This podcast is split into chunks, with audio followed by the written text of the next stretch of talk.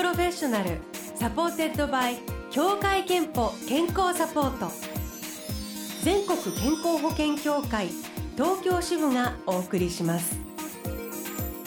東京 FMブルーオーシャン住吉美紀がお送りしています。木曜日のこの時間はブルーオーシャンプロフェッショナル supported by 協会けんぽ健康サポート。美と健康のプロフェッショナルをお迎えして元気の秘密など伺っております。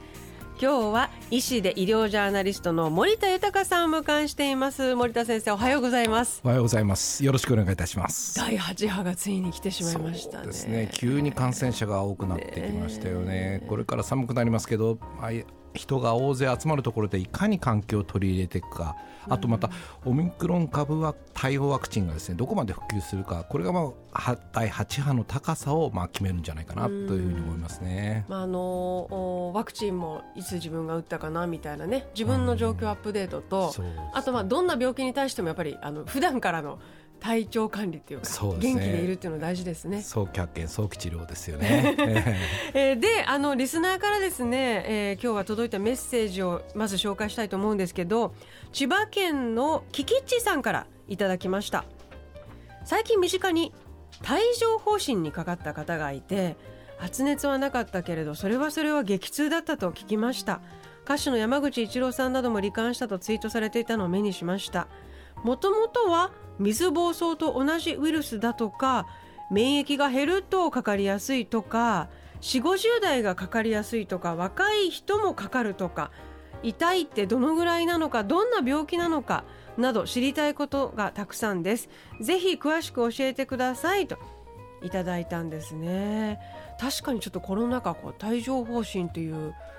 帯状疱疹になったのみたいなことを前よりなんか聞くようになった気がしていて。そうですね。結構あの、まあ、悩まれて相談に来る患者さんも多くなってきたと思いますね。とはいえあんまりどういう病気なのか馴染みがないと思うのでまず帯状疱疹の原因と症状について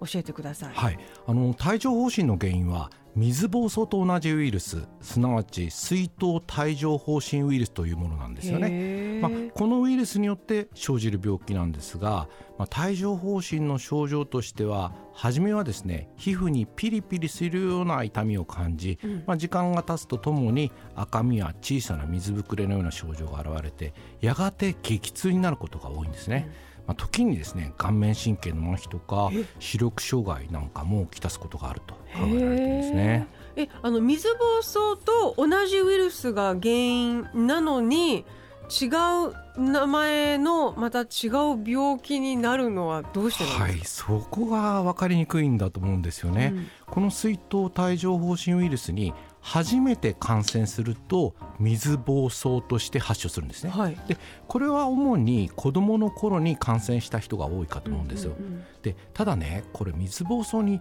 一旦感染しますとその後もずっとこのウイルスは体の中に潜伏してるんです、えー、50年も80年もですね、えー、で日本人成人の約9割はこのウイルスを持っているというふうに報告されてるんですじゃあ一回かかったことある人は自分持ってると思ってずっと持ってます、ええ、なるほど。で普段は悪さをすることはないんですけどストレスが強く感じられたりあるいは疲れたり抵抗力が衰えた時に、うん、この体の中に潜んでいたウイルスが再び活性化することでそしてその次に起こることは帯状疱疹という状態を引き起こすと考えられます。えー何歳ぐらいで起こりやすいとかあるんですか？あの帯状疱疹はですね、まあ、年を取るに従って発症する割合が高くなって特に50歳代から急激に増加して、えー、大体80歳ぐらいまでに3人に1人が発症すると考えられてるんですね。結構多くないですか？結構多いんですよ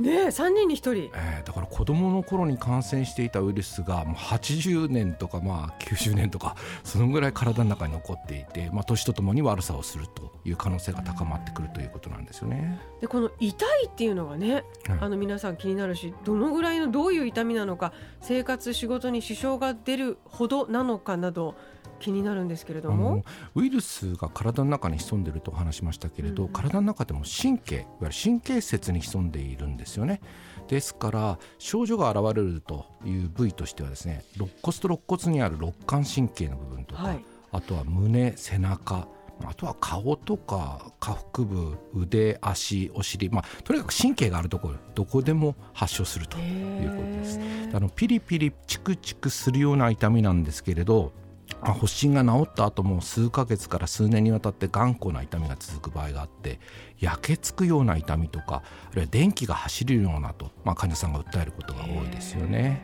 あの洋服、まあ、着ているものが擦れたり冷たい風が当たったりするだけでも痛みが強くなるということもあったり、まあ、あのそれで、まあ、夜寝つきが悪い眠れないっていった人も多くありますよね。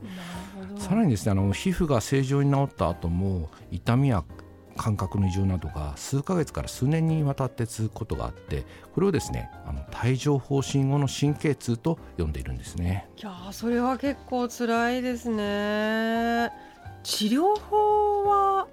あの帯状疱疹の治療はですね一般的には抗ウイルス薬による治療というのが行われていてこれはもう発症後72時間以内にお薬を飲み始めることが大切なんですよね。ただなんか皮膚に発疹が出て3日以内に医療機関受診ってなかなかみんなしないかと思うんですよね。確かにアレルギーかなとかね、ででもただ気をつけなきゃいけないのは、うん、というか特徴としてはピリピリと痛みを伴う発疹これとあんまり発疹の中でそんなに起こることじゃないじゃないですか。でそういう症状があったら皮膚科とか内科とかできるだけ早めにで3日以内にお薬を飲むということが大事だと思います。うん、3日以内に飲むか飲まないかでその後が全然違ってくるんですか？そうですね。その痛みの症状とかがあの変わってくるかなりあの軽減されますよね。この薬を飲むことで。そしてですね今日お話ししたいのは、うん、最近主に50歳以上の人に対して帯状疱疹ワクチンを使用できるようになりましてワクチンによってこの発症の予防が可能になってきたんですね。ほう。これは何？どういうことで効果が期待できるんでしょう？帯状疱疹を予防するワクチンには不活化ワクチンによる帯状疱疹ワクチンと生ワクチンによる水疱瘡ワクチンがあるんですね、うん、でまずその不活化ワクチンの帯状疱疹ワクチンですけれど主に50歳以上の方に2か月から6か月の間隔で2回接種するんですよ、うん、そうするとですね90%以上の帯状疱疹発症予防効果があると報告されているんですね。でまあ、費用は施設によって異なりますけど一般に1回約2万円ぐらい。あそれなりにします、ね、そうですね。ちょっと高いんですよね。保険保険は効かないんですね。で、帯状疱疹後の神経痛の減少率も85から100%と報告されていて、9年以上は効果が維持されるということなんです。でも結構長い、ね、そうですね。えーあともう一つのワクチンであります生ワクチンの水疱水疱瘡ワクチンですけれど、これは1回の接種で5、60%の帯状疱疹、えー、予防効果があって、まあ5年ぐらい効果が持続して費用はもう少し安くて8000円前後ということですね。どっちにするかってどう選んだらいいんですか？まあできれば不活化ワクチンの方が効果が90%以上ですからね、ね、こちらの方がいいですよね。なるほどただちょっとまあ値段が高いというのもあるんで、まあ、地方自治体によってはそれをまああのお金を助成してくれるところもあるんで、まあ、ちょっと尋ねたりしてみてもいいかなと思いますけどね。で予防のためにはやっぱりワクチンを打っておいた方が安心なんですそうですよね。80歳以上のまあ9割ぐらいの人がこのウイルス持ってるわけですから、まあ、50歳ぐらいからこう増加してきますんで早めに50歳を超えたら打った方がいいと私は思います、3人に1人が発症するっておっしゃいましたもんねさっきね。とね。というので言うとねもうあの今このスタジオだけでも2人ぐらいは かかるかなっていう感じを考えると、まあ、心配で。まあ、水疱瘡にかかったことある人にはワクチンをお勧めしますけど、うん、まあ、仮にワクチンを打ってない人という方々は、まあ、ストレスとか疲れなどで帯状疱疹を発症しますから、ね、まあ、日頃の体調管理とっても大事なんで、まあ、食事睡眠しっかりとって、まあ、適度な運動あとリラックスした時間をっていうことも大切かなと思いますね、えー、帯状疱疹の話伺いました。キキッチさん理解深まりましたね。先生ありがとうございます、えー、後半はリスナーの皆さんの健康の秘訣などご紹介します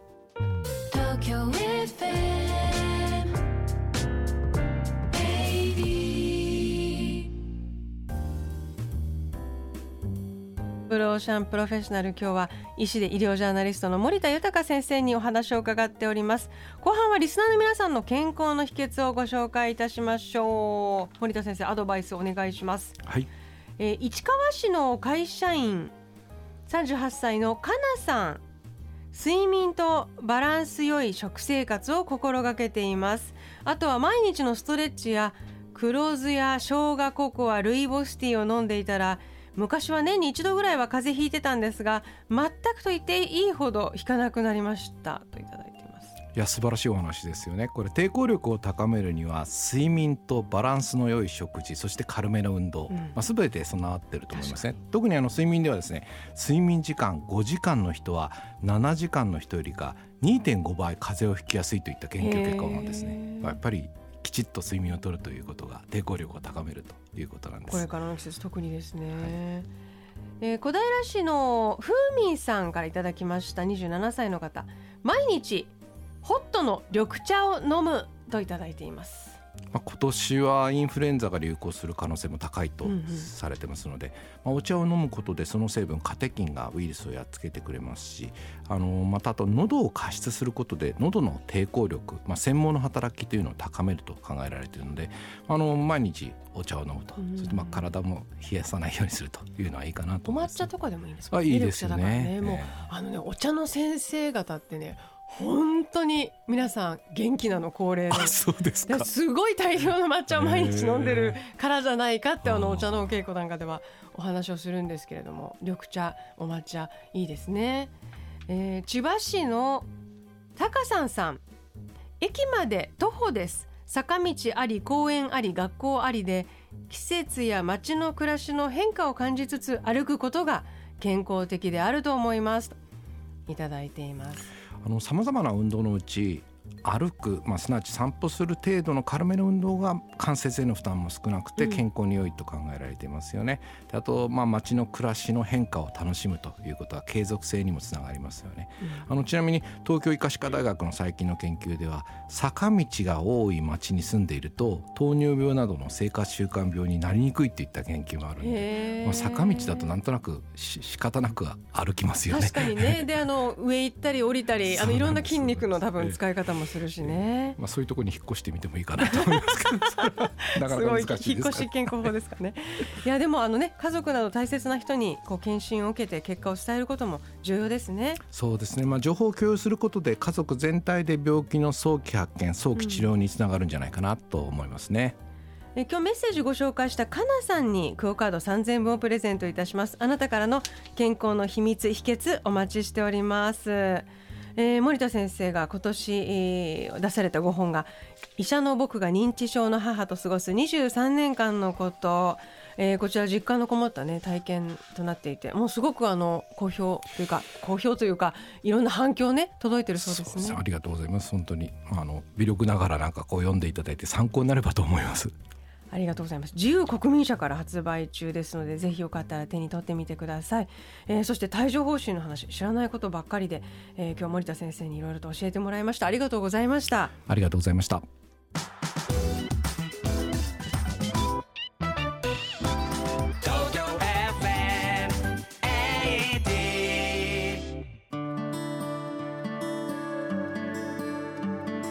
あなたの健康をサポートする協会憲法東京支部からのお知らせです。今国内で400万人以上の方が心の病気で通院しています。心の病気には誰でもかかる可能性があるんです。特にストレス度合いが高い働く世代にとっては職場全体で社員のメンタルヘルス対策に取り組むことが大切です。心の不調を早期に発見し職場復帰への支援を行うなどメンタルヘルス対策をしている企業では社員が安心して働くことができます。まずは心の病気について理解を深めることから始めてみませんか？ブルーオーシャンプロフェッショナル supported by 協会けんぽ健康サポート。全国健康保険協会東京支部がお送りしました。